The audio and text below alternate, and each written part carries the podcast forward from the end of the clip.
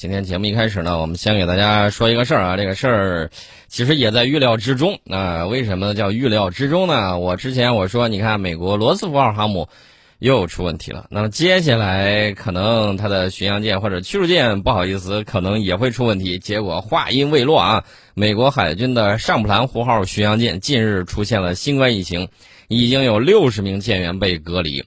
这个美国海军的上普兰湖号巡洋舰呢，上周五结束常规训练之后，他回到他的母港圣迭戈啊，多达十五名舰员被检测出来感染新冠病毒，三百五十名舰啊，这个巡洋舰上呢就是这么多人，大约有六十人与感染舰员有过密切接触，然后呢被隔离。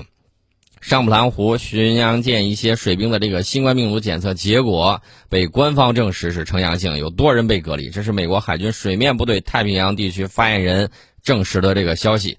呃，说这个现在还没有人住院治疗。哎，我不知道他到底是怎么考虑的啊？他说，保证士兵们的健康是他们的首要任务。呃，去年的时候你们那个总统可不是这么说的啊，保证部署才是首要任务。这也是美国海军首次被爆出在提康德罗加级巡洋舰上出现新冠疫情。今年，这型战舰是美国海军下属的一种配备宙斯盾系统的大型巡洋舰，也是美国海军唯一现役的巡洋舰。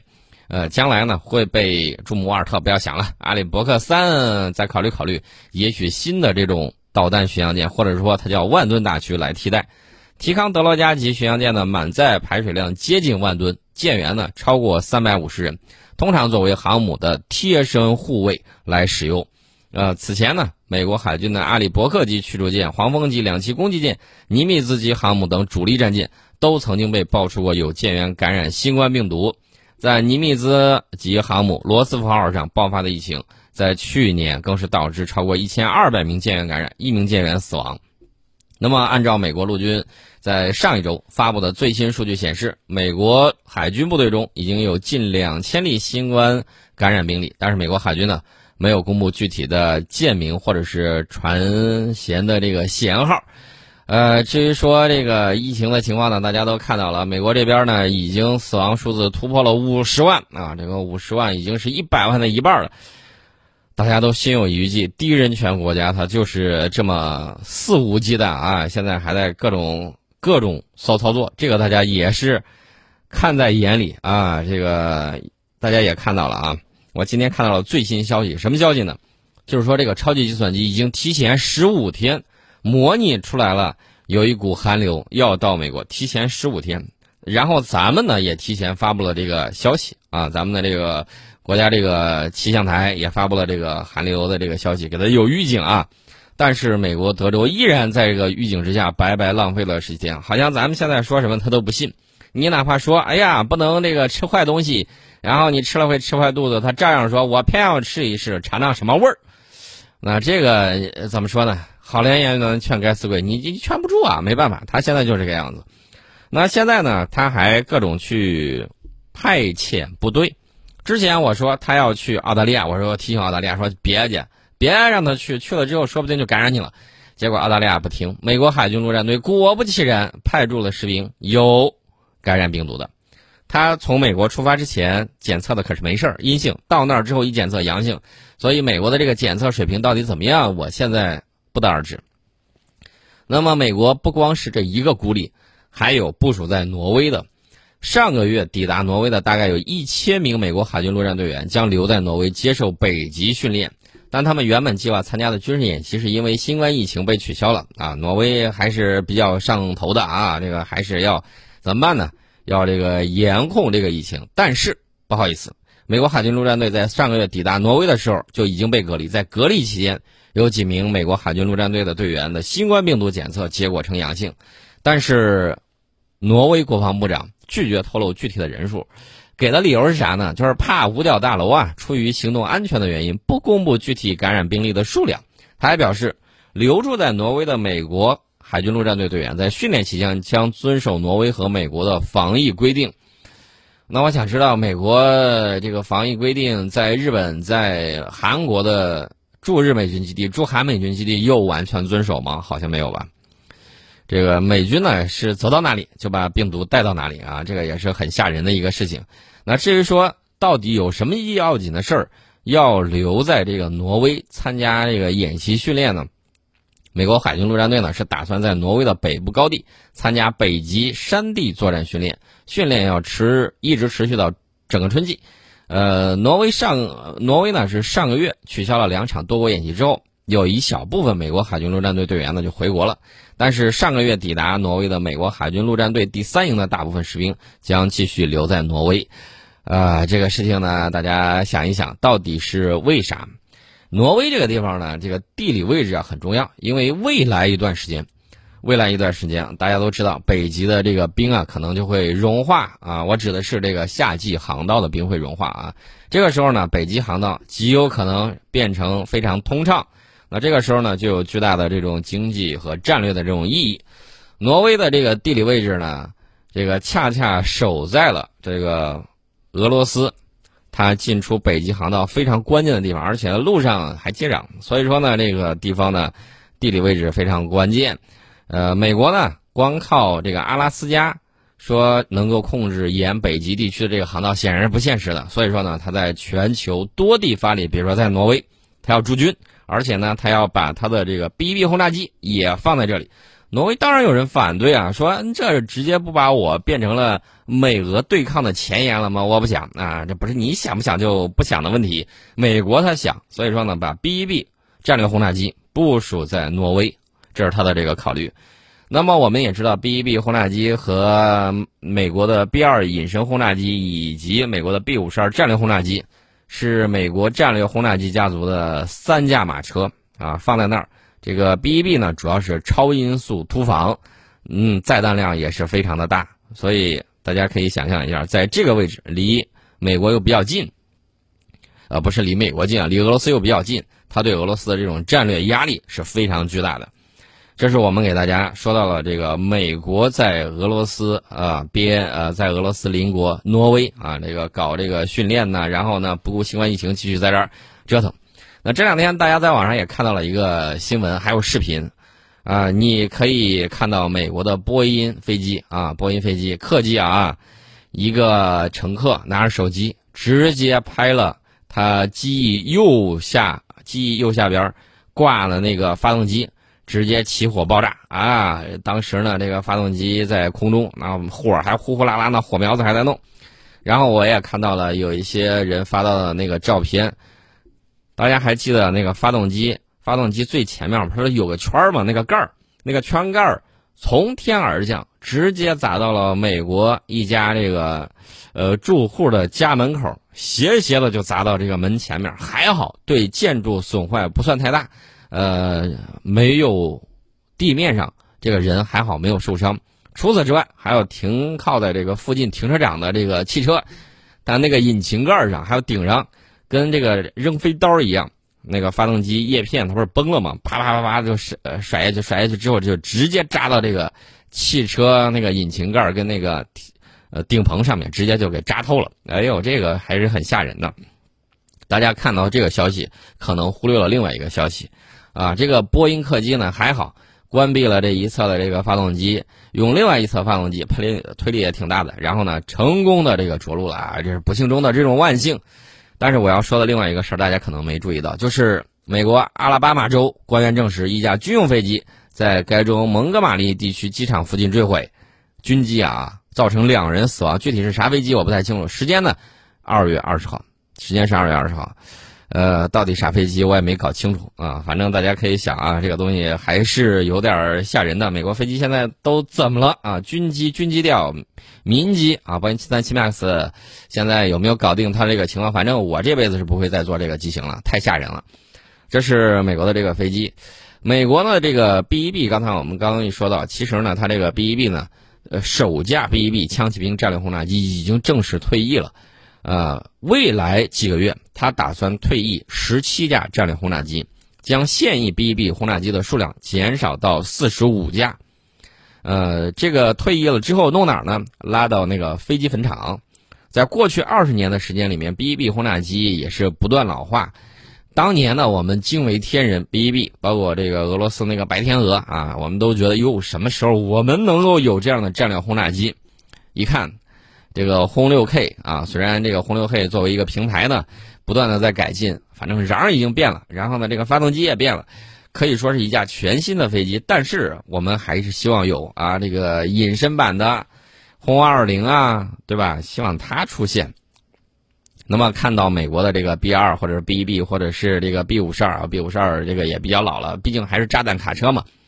那现在美国空军是这么打打算的，说现在要让每架轰炸机恢复到最佳状态，可能要花费好几千万美元。呃，干脆加速这些轰炸机退役，省省钱，给谁开路呢？给这个 B 二幺轰炸机开路啊！把这些老旧的该退役退役，该扔到飞机坟场拉到飞机坟场去。呃，然后呢，把这个钱节省下来，搞这个 B 二幺。美国空军计划是在二零三六年之前要让所有的 B 一 B 轰炸机退役，还有十六年啊，四十五架，你算算吧，差不多，呃，一两年可能就要退役一架啊，平均下来是这么算的。当然，美国国会议员对这个计划呢，呃，讨论了半天啊，最终呢还是表示认可了，但是要求美国，呃，空军提供一份新型的轰炸机的战略规划，详细说明当前的轰炸机部队结构。让美国空军能够满足美国国防战略下的远程打击任务的这个要求，这是美国现在他在考虑他的这个战略轰炸机到底顶不顶用啊？毕竟它的六代机里面包含的有什么呢？有空天飞机，这个空天飞机当然很香了啊！这个飞起来很快，嗖一下，一小时打遍全球不是梦想啊！这是我们说到了美国的这个轰炸机。呃，十七架 B 一 B 轰炸机的退役，按照美国官员的说法是不会影响部队的战斗力和维护人员的这种规模。美国空军全球打击司令部呢，呃，这个对 B 一 B 轰炸机进行了改造升级，使其能够配备新型弹药，包括高超音速导弹。这是美国空军正在考虑的事情。呃，至于说它的这个轰炸机，它的下一代的六代机什么时候出现啊？按照美国的说法，应该是到二零三零年。啊，最晚不会超过二零三五年，这个六代机呢可能就会现身了。这个大家呢耐心等待一下，也就是十到十五年的时间，十到十五年的时间，我们的军事实力呢将会和美国追平啊，将会和美国追平。大家可以敬请期待，我们的人民解放军将会有更好的这种装备，啊，这也是我说的百年未有之大变局的一个表现啊。什么表现呢？就是。我们再一次的武器装备和这个西方世界没有代差，甚至在部分领域领先于他们。呃，我觉得对他们的领先应该是常态。啊，我们最近二百年、一百多年、二百年的这个时间，这个武器装备落后于人家，这个大家也都看到了这个情况。呃，欧美的这个发展呢，呃，刚开始的时候恰恰是有一个很重要的点，大家忽略了，就是它在军事组织能力以及武力输出方面。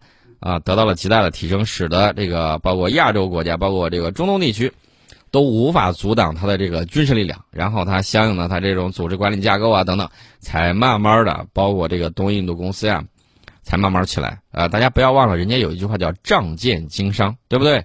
啊，这个仗剑啊，仗的是什么剑？仗的就是它的这个武力。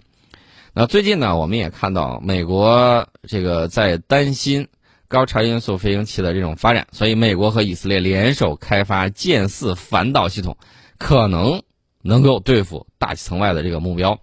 以色列国防部有一份声明说，以色列和美国已经着手开发剑四导弹防御系统，该系统呢包括新一代的拦截器，并且将在未来几十年内取代现役的剑二系统。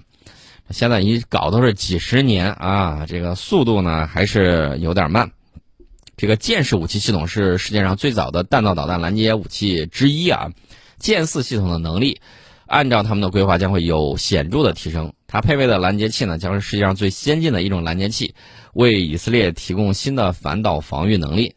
至于说这个东西能不能实现，说有希望对抗大气层外的这个威胁，成为一种兼备大气层内外作战的武器装备，呃，按照美国和以色列的这个规划，希望它是能的。啊，希望它是能的。这个剑四反导系统的研制呢，可以追溯到四年之前，二零一七年，当时以色列正在寻求一种未来拦截器，作战范围呢可以扩展到剑二系统之外。美国导弹防御局的局长乔恩·希尔说：“这个剑四系统是美国导弹防御局和以色列导弹防御组织的合作项目，表明美国政府对于帮助以色列提升其导弹防御能力的这个承诺。”啊，这个大家就明白了吧？这个剑四呢？我只能这么说，美国现在在高超音速领域这个风洞建设好像也不是特别的给力。如果没有这些东西的话，你想去测试一些，啊，测试一些做一些实验，从这个实验的数据总结出来规律，上升到公式，可能还有一定的这个时间。啊，美国现在高超音速武器装备明显落后于中俄，这个大家也都看到了，这是。非核常规武器里面最具战略威慑力的这么一种装备，所以这个东西呢很重要。那么俄罗斯呢最近一段在忙什么？俄罗斯最近呢在忙着搞它的这个军工发展啊，比如说这个特幺四主战坦克，说明年啊二零二二年打算开始向俄军批量交付特幺四主战坦克。呃，这个特幺四主战坦克呢，按照俄罗斯的说法是四代坦克，我个人感觉三代半吧啊，这个是说四代有点勉强。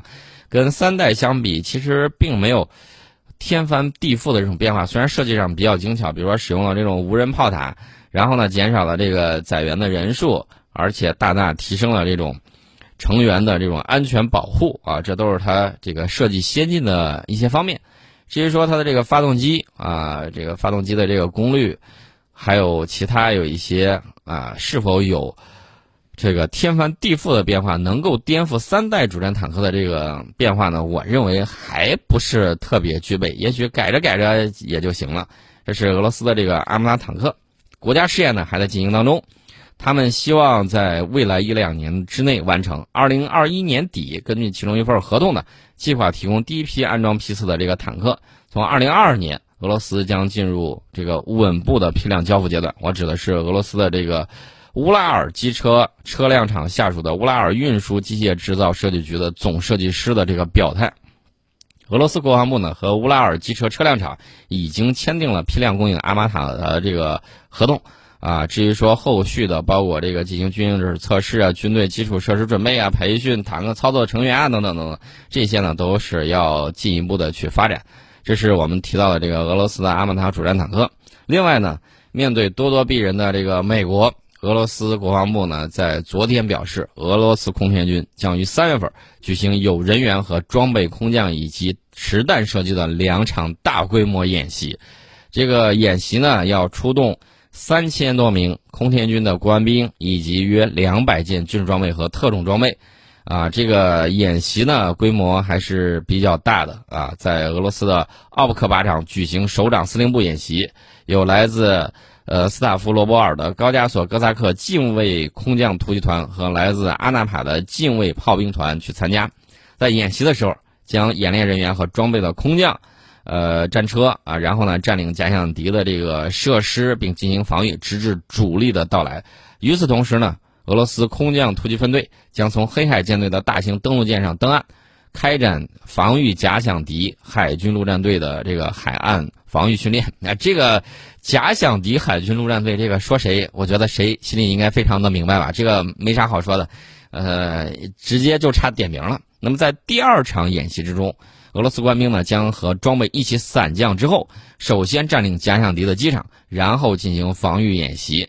你看这个东西是认真的，在杜布罗维奇。靶场进行这个图拉伞兵团参加的是团级的战术演习，这个演习规模呢还是比较有针对性的啊，这个展示的这个情况呢也是比较强的，所以说呢，他俩现在针尖对麦芒啊，你做初一，我做十五啊，当然我们元宵节没有马上就要到啊，咱们再继续观察观察，我们先进一下半点报时广告。